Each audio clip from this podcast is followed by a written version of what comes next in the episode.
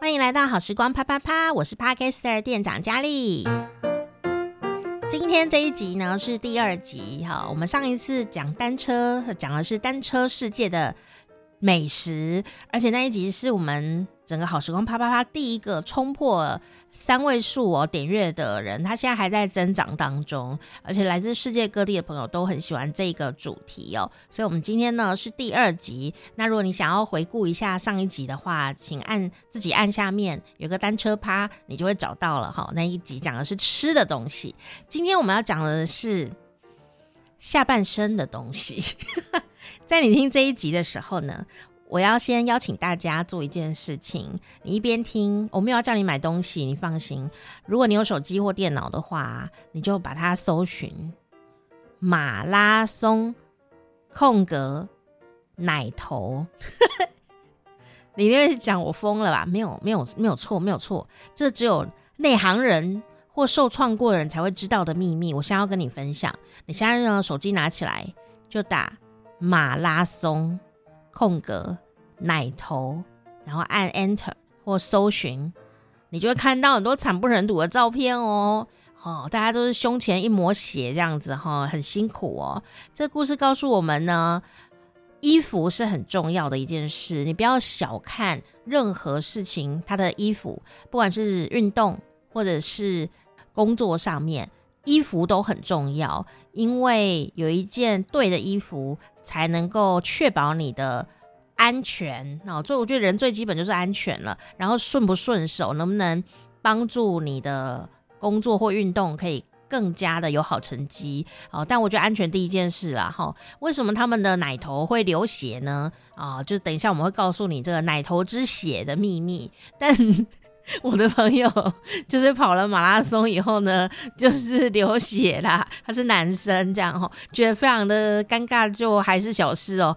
很辣，很辣，很辣，辣了好多天。所以，呃，如果这个痛的感觉哈，在你的下半身的话，那该怎么办呢？你的该边，你的蛋蛋哈，如此的火辣。痛快啊、我想应该是相当痛苦的一件事情哦。因此呢，今天就要来跟你讲如何保护你的蛋蛋。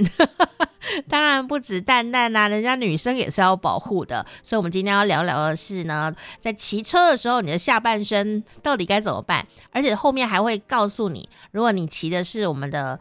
都市共享单车，比方说像 U Bike 啊这样子的哈，那我们或者你在挑一台车的时候，呃，我们都是菜鸟哦。那我要怎么骑车才会骑得好看呢？诶，其实好看跟安全是有关系的哦。赶快一起来啪啪啪！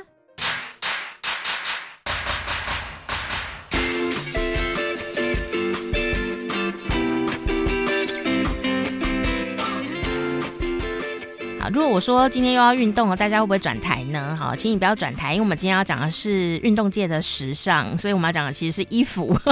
我们呢，今天也继续要欢迎哦，这个公路车小马来到我们节目当中。嗨，小马！各位听众，大家好，主持人佳丽好。讲到时尚这件事情，大家可能会轻松一点点，那就松了一口气哦。不过呢，这也很有趣，因为上一次啊，我们讲到说，呃，单车好公路车的比赛，诶，其实我们讲了一大堆跟吃有关的。就今天呢，大家就想说，哎呀，我应该要用这个很发愤图强来运动。没有，我们要讲的是衣服哦。不过这衣服也真的很有趣哦，因为。当然，一般民众骑车有没有衣服上的考量？我想，因为每天看你的目的不一样，所以呢，你可能要运动还是会选一些比较适合运动的衣服。通勤就穿上班的衣服喽。可是呢，如果说是比较专业的赛事，或者说你平常练习上面，其实我们都会看到这些选手们，他们都穿着很紧的衣服，色彩缤纷斑斓，好像在走秀一般。那尤其是那种有时候你在那些呃假日啊，你可能会看。看到一整群车队的男生女生这样子过去，真的是非常华丽哦。但我们第一个路人甲的好奇就是说，有必要穿这么紧吗？是要干嘛这样子哦？所以，我们今天要请小马呢来跟我们大家介绍。但是，小马出了他的单车文化的作品，所以要不要先跟大家介绍一下叫什么名字？我这本书叫做《关于单车》，我说的其实是点点点后面六个点。然后，所以到底是哪几点？就自己翻书看。所以他们为什么要穿这么紧的衣服？而且我看他们有人常常在换衣服，哎，对，这是一件必要的事情吗？呃，骑单车我们把它当成运动的话，穿紧一点的衣服，除了可以展现我们的呃努力的身材之外，其实很很重要的，这是一点就对。对对对，很重要的一点呢，就是说在运动的时候，希望不要过于宽松的。呃，衣服哈，去影响到我们的操作。比如说，举例，我们假设这个上衣的宽度很宽的话，可能会影响到我们手在操纵操纵方向的那个时候的一种精准度啊。对，然后比如说，我们假设上衣穿的很宽松的话，呃，我们后面如果有一个口袋要装补给的东西。那可能会松松的不好装，会骑到一半它也可能会掉出来，嗯，所以要比较合身比较紧一点，嗯哼，合身紧一点，那好像是我们皮肤的第二层肌肤，嗯哼，它有一种保护的作用，那它可以保护我们的体温不易流失，然后我们多余的汗液也可以排出来，嗯哼，大概是这样。那最早的时候，在大概一百年前吧。那时候没有这种高科技的 polyester，我们所谓聚酯纤维的这种吸湿排汗的车衣嘛，哈、嗯，那个时候都是妈妈织的羊毛衫，真是假的？都是穿羊毛衣哈，在路上骑车。那羊毛衣你也知道，嗯、哼当然是要 fit，比较合身，不是说紧身呐、啊，也是合身有弹性，然后也是很容易排汗，很舒服，嗯、哼好像妈妈的手在保护你一样。好温馨的故事哦。所以现在是石油在保护你。对，那当然，像现在我也很喜欢穿羊毛当做我的内搭。那我也会呃运动的时候，我就穿聚酯纤维的车衣这样子。因为聚酯纤维的车衣哈，很华丽，没有错，很华丽。它有个目的，我们在路上一定要显眼，因为我们在路上运动其实是速度蛮快的。嗯哼，一定要让所有的用路人都知道你在那里，你的存在。不是明星感，是安全感。安全感是第一啦。嗯哼。当然，你也可以不要穿的那么华丽。嗯哼。嗯，那可能要比较时尚的颜色。可是我们中间会加几个反光条。嗯。身上有一些点缀的东西，可以让同样是用路人的机车，或是汽车，或甚至行人，可以知道你的存在。就算不是正式的车衣哦，其实。我记得交通安全宣导也有讲，如果你要骑脚踏车，你最好身上要穿一些明亮的东西。对好，所以有的人就很聪慧哈，他不是穿在身上，他就在车上贴那个光碟片。哦，对，光碟片，光碟片是很好的这个被动型的反光素材。对，就很有趣。晚上的时候就会很好用，这样子。但我穿着一堆光碟片在身上，人家会会以为你是装置艺术，而且会让你骑车不太方便。哦，原来车衣有这么多的要注意的事项，可是车衣好像会一直有新的出来，对不对？如果说你们已经很专业的，时常有这样子练习的习惯的人，会不会一直要买衣服呢？对，没错啊，买衣服我们每你看每年嘛，我们都会趁换季的时候去百货公司买新衣服。对，其实人都有喜新厌旧的一个心理啊。嗯，然后每年的时候，我们俱乐部的车队，嗯哼，大家希望新年度有一个新的气象。或是新的年度有新的赞助伙伴，或是新的一个大家一起共同的理念。嗯哼，因为现在有一种技术叫做热升华的一个技术，它很快的可以用聚酯纤维经过热升华的效果，把各种的色彩你需要的字体啊、颜色啊、图案啊印在你车衣上面。嗯哼，那所以这样年度呢，或是每一两年我们会换一次改版车衣，所以就变成说，哦，这个。新年度新气象的时候，这一整队的人骑出来，穿着一样的衣服，对，一样的华丽，然后就会感觉到今年的气氛跟气质就不一样了，不一样，对。哦，是是是，哎，所以在里面还有纺织工业的科技在里头。哦，是啊，没错啊。哦、那台湾也是纺织工业非常发达的一个国度，所以这方面的资讯也是非常多。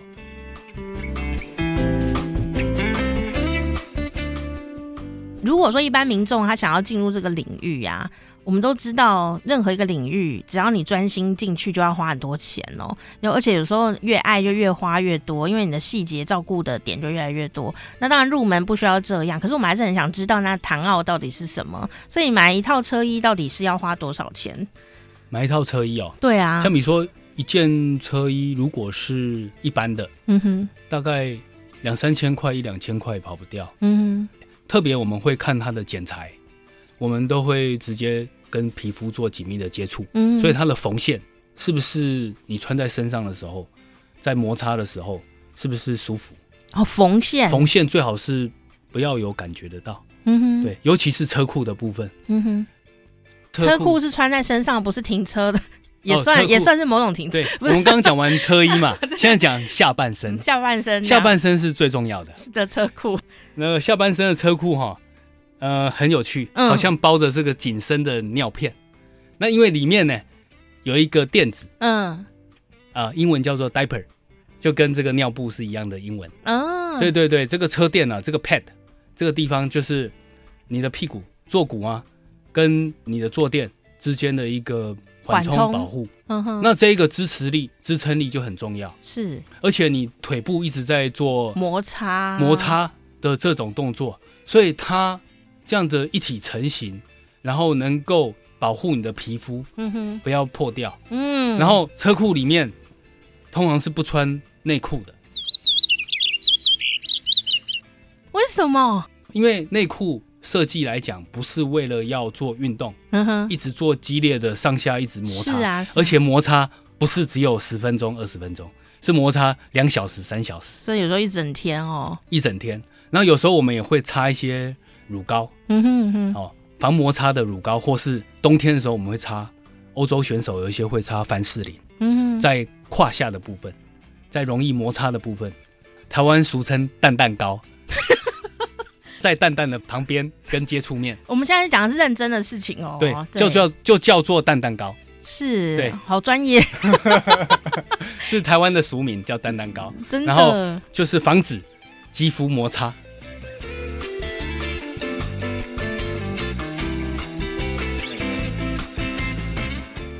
下次如果很专业的眼光哈，就是专业眼光看到有人穿车衣，我们就会第一刻就怀疑他其实没有穿内裤，这样吗？这个逻辑有点基本上就是没穿呐、啊，因为他要让他更安全，对不对？对，如果有穿的话，内裤穿在里面，你可能会发生一件惨案，所谓的烧档。哦哦，那很烫哎、欸，很痛烧啊，烧很羞啊。所以你有修过吗？你说我有烧过吗？我就是一开始就遵从最正确的观念。所以到目前为止，从来没有烧过。你没有实验精神吗？就想啊，我想试试看。其实我不太想要我的蛋蛋一直很哀伤哦。好啦，如果你不想人生有蛋蛋哀伤的话，要注意。虽然我不骑车，但其实我有烧过，真的是很痛苦。因为有时候热，你知道吗？你说，哎、欸，女生就跟男生不一样，女生好像比较安全一点。可是事实上也是哦。像我们有时候整天运动啊，然后很热啊，我们不知道去骑车，我们没有车库，我们只能穿一般的贴身衣物哦，就不行了耶。因为他可能旁边湿掉啦，他就直接在那边，真的是走路又如刀割一般这样。对，那里就是透气度完全没有了。对，然后。那摩擦的热一直累积，嗯，然后就发生烧档的情况，嗯，那女生也要擦蛋蛋糕吗？男女共用的，所以并不是要擦蛋蛋，就是擦旁边，对，就是会阴部，嗯，对，大腿的部分，骑单车容易下半身容易摩擦的部分都把它擦一遍。嗯，所以我们是认真在跟你建议的，这样。对当然，你也可以有实验精神来试试看，试一一试就成主顾，以后就不会再做这件事情了。好，所以呢，这个是很专业的车衣的选择哦，也可以让你多一些小知识。那如果你想要从这里入门的话，我想，呃，挑衣服哦，那个缝线真的是蛮重要的。没有在运动的人可能都不觉得那些有什么。我有看过马拉松的选手，他们都说他们的那个胸部啊都要贴那个 OK 绷。他说：“光是穿衣服在跑步。”那衣服好没有杀伤力，可他跑一整天下来啊，胸前有两条血痕呢。我看了以后吓一跳，后来我就很尊敬人家穿衣服的规则。你可能会觉得说，嗯、呃，你做这些小事啊、小细节，照顾那什么奶头啦、会阴部，这实在太好害羞。没有，那是专业的一件事情，你要去注意，不然你就会一事成主顾这样子。所以今天小马呢，要来跟我们大家分享的骑车的小撇步。当然啦、我们不是所有人哦，都会立刻就。进入这个比较专业的领域。但是运动其实没有呃再分你我他的哦，所以像我们现在有很多人都会骑呃一般的单车，或者说你在都会区，可能像台北就有 U Bike 哦这种公共的车可以骑。所以呃我们要怎么把它骑好呢？除了我要去我的地方之外，有人可能真的是起来玩或运动的，有什么要注意的吗？对，今天跟大家介绍了一个 tips 就是如何骑好公共单车的 tips。嗯，啊，第一个点，我们在租一台公共单车的时候，一定会检查它的安全性。嗯，我在付钱把那台车取出来之前，我会先检查一下它的前后胎压，啊，是不是正常？是不是有气？你总不能有租到一台无气的这样子，你没办法骑，就断气，可能骑到一半就。爆胎了，这样子，哦，哎，真的耶！这个第一个要先检查，哦，付钱前就要检查。对，你在取这台车之前，你先检查，比如说是一号车，你就先检查它的前后胎压，嗯哼，然后它所有的这个龙头啊，然后它的刹车啊，它是不是正常？你先摸它一遍，看它一遍，嗯、呃，这种检查的一个指示牌子，其实也有在这些公共单车的这个牌子的附近。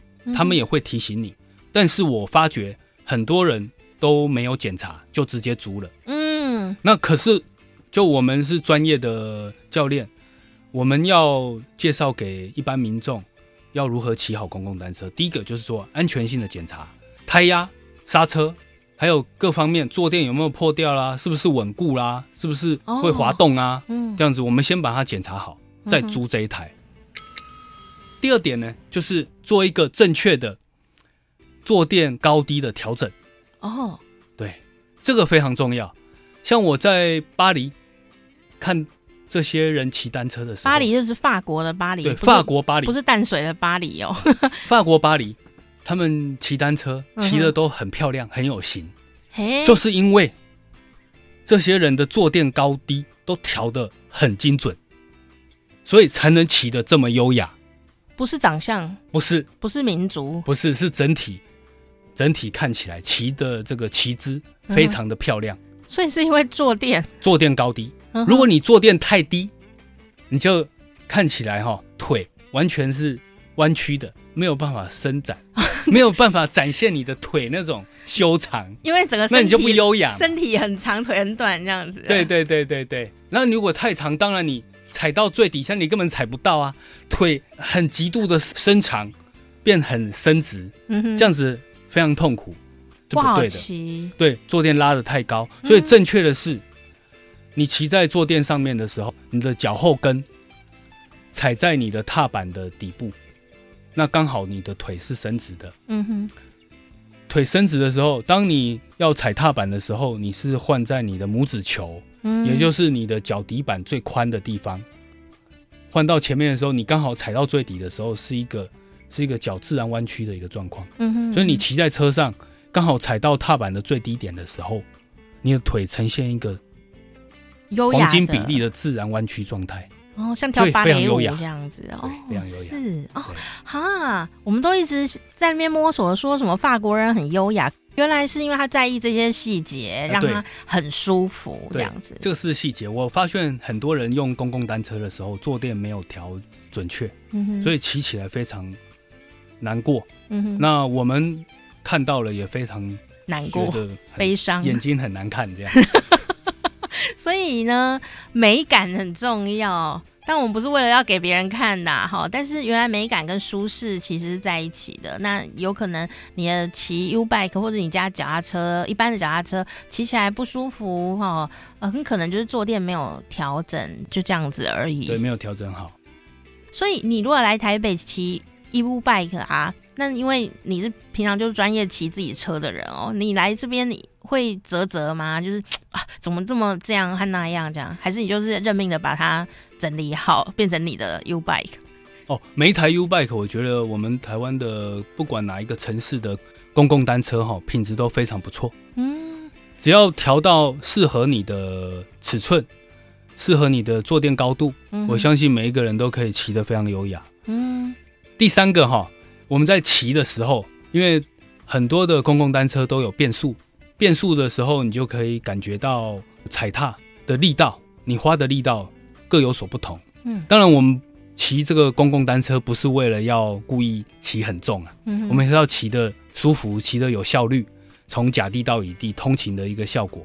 那所以记得，如果要在变速的时候，比如说你看到前面是一段微微的小上坡，嗯哼，那就提早把变速打到轻的齿比，嗯哼，让转速可以稍微加快，让这样子才不会在你真正进入上坡的时候感觉到踩的非常沉重。要提早，提早都是提早来变速，嗯，然后你看到前面是有很多的行人占据了这个车道，或是准备停红绿灯了。那你就要提早开始减速刹车，不要一股脑儿就往前冲，嗯、都是要做提早的动作，提早变速，提早刹车，所以很有前瞻性这样。对，必须要前瞻。哦、我们是因为有速度，所以你的眼光也要放得远。是哎、欸，好有人生观的感觉哦。公路车小马呢，就跟大家介绍这三个哦。你在骑可能家里一般的单车，啊，妈妈菜篮车，或者是呢都会区的这些呃公共一起用的这些单车哦，都有这样子可以注意的事项哦。哦，第一个呢，就是你要。一定要做行前的安全的检查，你要检查它的胎压，好看看那有没有什么零件是松掉的。如果有的话，就不要选那一台了，不要急着付钱。然后第二个呢，就是你要调整那个坐垫是不是适合你身体的高度，这样才能够骑得很舒服，又看起来帅又美这样子。好，那第三个是什么呢？第三个就是变速啊，或是刹车啊，有任何路况都要提早做准备。嗯、是，而且台北的 U Bike 是有三段变速的，我也是今天才知道，下次你也可以摸索看看哦。这些小技巧会写在你的书里吗？有。所以呢，如果你刚刚没有听清楚，他讲的太专业的话，除了你可以听重播的节目之外呢，你也可以看小马的新书。所以你的新书叫什么名字？关于单车，我说的其实是点点点六个点，六个点。或者是你也可以上、哦、公路车小马的脸书专业呢，好，你也可以找到相关的讯息，你也可以问他本人问题哟、哦。今天谢谢小马，谢谢。虽然我不太常运动哦，但是呢，运动能够激发热情，有热情，你就会想办法做得更好。不管你是在做任何事情，做 podcast 也是一样的哦。有热情，什么叫热情？热情其实就是没有人要求你，但是你就是会自己想办法做得更好。像是我看很多 podcast，其实是声音产业的素人，但是啊。大家都是极尽所能的，想要把自己的生活精华来贡献出来给很多的趴友听，也不知道会不会赚到钱哦。但是他们已经先砸很多钱了，在买各种的录音器材啊，然后再调声音啊，啊，买什么防喷罩啊，好让声音不会噗噗噗噗这样子的哈。还有研究软体呀，啊，各种的人。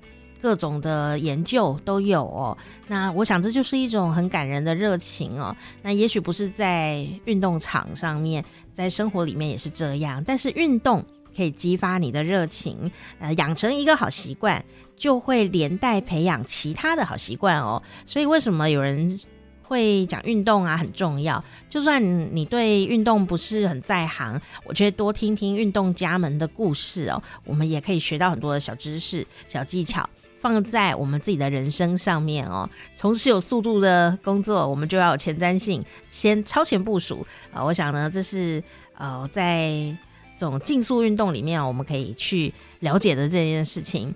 虽然我听完这一集以后，我还是不会去运动，但是 我很敬佩这些在运动的人呢、哦。不知道你是不是那个在运动的人呢？快来订阅好时光啪啪啪！不要再犹豫，发挥你的运动加精神，赶快来订阅好时光啪啪啪！我们也会继续的为大家努力下去哦。我是店长佳丽，好时光啪啪啪！我们下次见，嗯啊。